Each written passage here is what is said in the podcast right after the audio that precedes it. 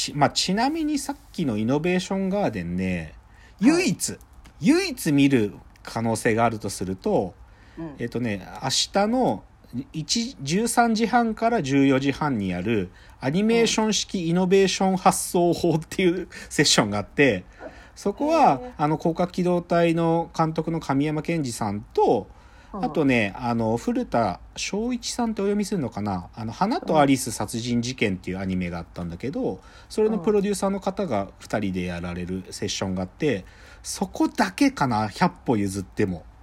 それ以外正直マジで僕見る気ないわ、これ。っていう、まあちょっと、まあ、逆に気になります。参加するのに申し訳ない気もするけどっていうまあでもそういう感想を持ってますよ僕は。ということでじゃあここからコーナーに参りましょう。えーロフトプラスワンへの道。えーこのコーナーはサブカルリテラシーサブカル知識の低い株式会社私は社員に竹之内がサブカル魂を注入しいつの日かロフトプラスワンでのイベントに呼ばれる存在にまで自分たちを高めていこうという意識向上コーナーです。はい。では今日のテーマを発表します。今日のテーマ。漫画ベルセルクの結末を人生をかけて見届ける。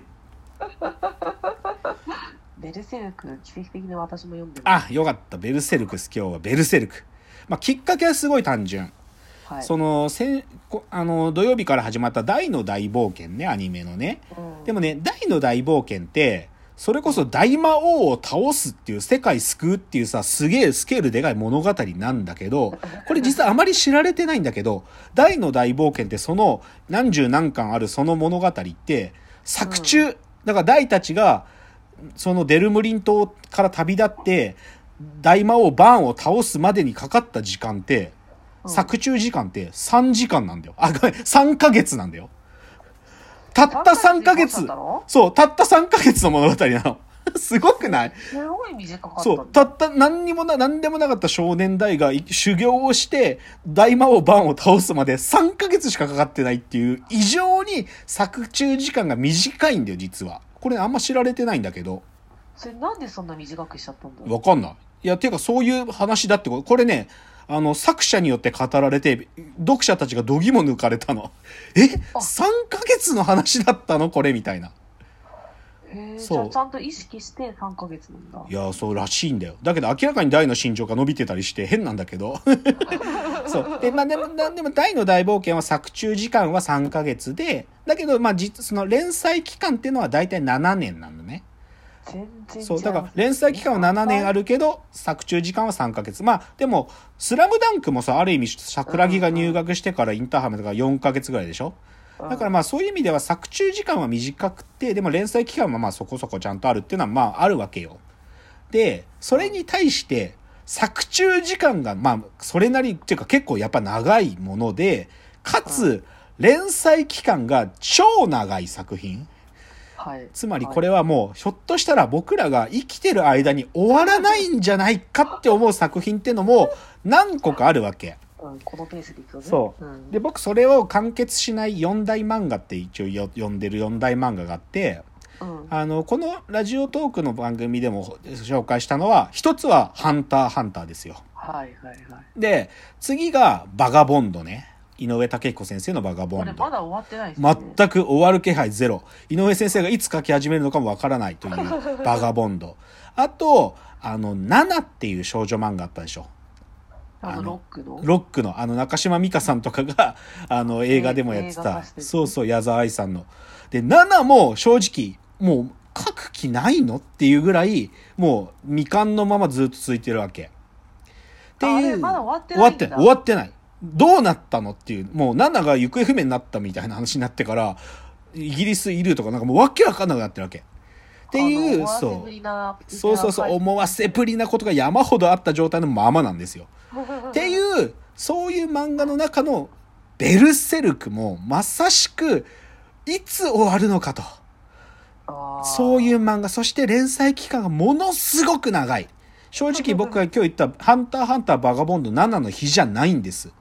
ベルセルクの連載期間の異常な長さ、そしていつ終わるのかっていうのはもう誰もわからないっていう漫画で今日はそのベルセルクのですね、俺は人生をかけて見届けるぞということの宣言も含めてベルセルクの紹介です。じゃあちょっとベルセルク概要からいきますね。まあ、ベルセルクっていうのは、まあ、なんていうかな、時代の雰囲気、その作中の時代の雰囲気は中世ヨーロッパみたいな世界なのよ。うんで、まあ、わかりやすくは剣と魔法の世界だよね。で。まあ、有名っていうか、こうその一番シンボリックなのは、超でかい剣、剣。それを持った最強の剣士、ガッツの復讐の旅を描いたダークファンタジーですよ。ダークファンタジー。だからたん、なんかポップ、なファンタジーじゃなくて、ダークファンタジー。もうグロい。で、あ、そうそう。作画がグロいね。そう、グロい。とにかく。で、題名のそのベルセルクっていうのは、その、英語名だとよくバーサーカーって言ったりするけど、その北欧神話の狂戦士、狂った戦士って書く、狂戦士伝説に由来してて、だからそういう最強も、狂っ最強に強い剣士の話なわけよ。うん、で、じゃあ一体ベルセルクっていつから書かれてるのかっていうと、これ、ひ改めて聞かれると引くけど、1989年から連載してんだよ。うわ、そんなす前。ごくない？えもう30年以上だよ。も1989年10月から、えっ、とね、ヤングアニマルの前身だったね、アニマルハウスっていう月刊誌があって、そこに不定期で連載始まるのよ。うそう。で、だけどね、話題になりだしたのは、僕がまさしく、僕はその頃から読み出したんだけど、僕が高校生の時なんで、1990年代の半ばぐらいから、すごく一気に人気に火がつき始めたっていう作品。で、まあ、そのもう連載続いてるんだけど、これね、まあ、三浦健太郎先生という方が作品なんだけど、もうねうん、作者自身も、なんていうのかな、これ、書き終えるだろうかっていう不安をたびたび吐露してて、そのね、で、正直過労に陥ってるぐらい作業、もう、いや、なかなか新作出てこないんだよ。新しい話もいつだ次の号に出てくるんだってわかんないんだけど、でも三浦先生はひたすら書いてるらしいのよ。でね？そう。で、なんかね、その掲載されてるそのヤングアニマルの中の端末コメントで、自分のね、体調の不安をたびたびこう口にするっていうか、で、本当に死ぬまでに頭の中の全てを出し切れるのかっていう、本当に完結することへの危惧を自分から語ってるわけ。あ、そんな。そうそうそうストーリーはもうあるあるんだよ。あるらしいんだよ。で、で早く書きたいんだけど、やっぱりね、もうちつ細かく書くし、ひたすら時間かかっていると。で、ただ評価もさ、ちゃんとされてて、2002年に手塚治虫漫画賞を受賞してるし、で、2018年までで40巻出てるんだけど、うんそこから今41巻目、そろそろ出るんじゃないかってずっと言われてんだけど、今まだ2年出てないわけよ。だけど、2018年の、で、その40巻までで累計4000万部売れてるから、やっぱりまあ人気作品。ですね。で、アニメもやってて、あの、僕が最初にアニメだったのは高校生の時の97年に、剣風電気ベルセルクっていうので、まあ、あるシリーズまででアニメがあったと。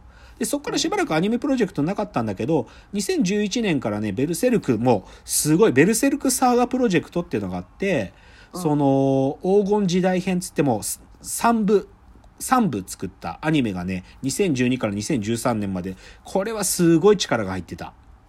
で、それの続編なのをテレビアニメでね、2015年にシーズン1があって、で、2017年にもシーズン2があったかな。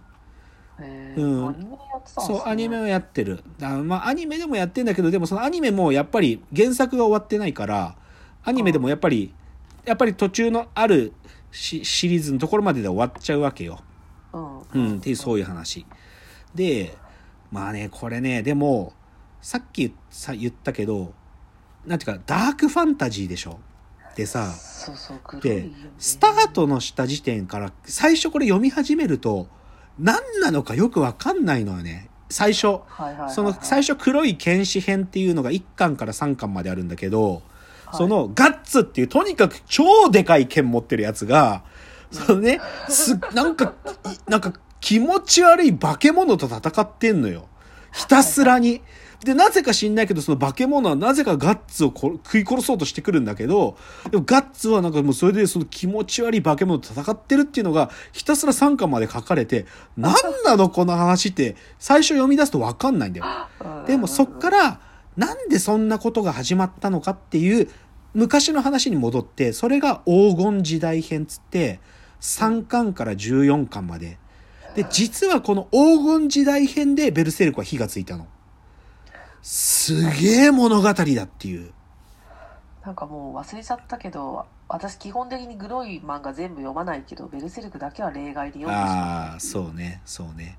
まあ、ちょっと重要な設定とキャラクターだけちょっと言っておくと、だからまず主人公ガッツってやつがいるわけ。超強い巨大な剣を持つガッツ。で、そいつの、ある意味、運命っていうか、終生のライバルっていうのかな。ライバルでもあり、友でもあるんだが、最大の復讐の敵、グリフィスってやつがいるんだよね。はで、この二人、ガッツとグリフィス。そしてまあその二人の間にいる一人の女性、キャスカという女の子がいるんだけど、まあうん重要なキャラクターはまあこの三者だよね。で、はいあとやっぱりこの世界は、その人間だけじゃなくて、神みたいな奴らもいるわけ。まあ言っちゃうとこのグリフィスがもうこの神にな、なるって話なんだけどね。そう。で、その神の、まあ、しもべというい位置づけのば、さっき言った化け物っていうのは本当は使徒って言って、天使みたいな存在なんだよね。使徒。で、その使徒をガッツは殺しまくってくんだけど、うんで、そういう世界だから、当然他にも魔女とか、妖精とか、あと、その人間の世界を、となんてか、ある種の教義で、その、法王朝っていう、まあ、き宗教だね。そういう宗教、まあ、だから、普通にか信仰してるような人間たちもいるっていう、そういう世界観。だまあちょっとでもこれだけじゃ正直さっぱりわかんないんで今日ちょっとしっかりとでもね途中までしかいけない。それこそ。今日最後までいけないけどでもちょっとこのベルセルクの世界ちょっと喋っていきたいと思うので今日はこの話をしたいと思います。じゃあ次のチャプターです。はい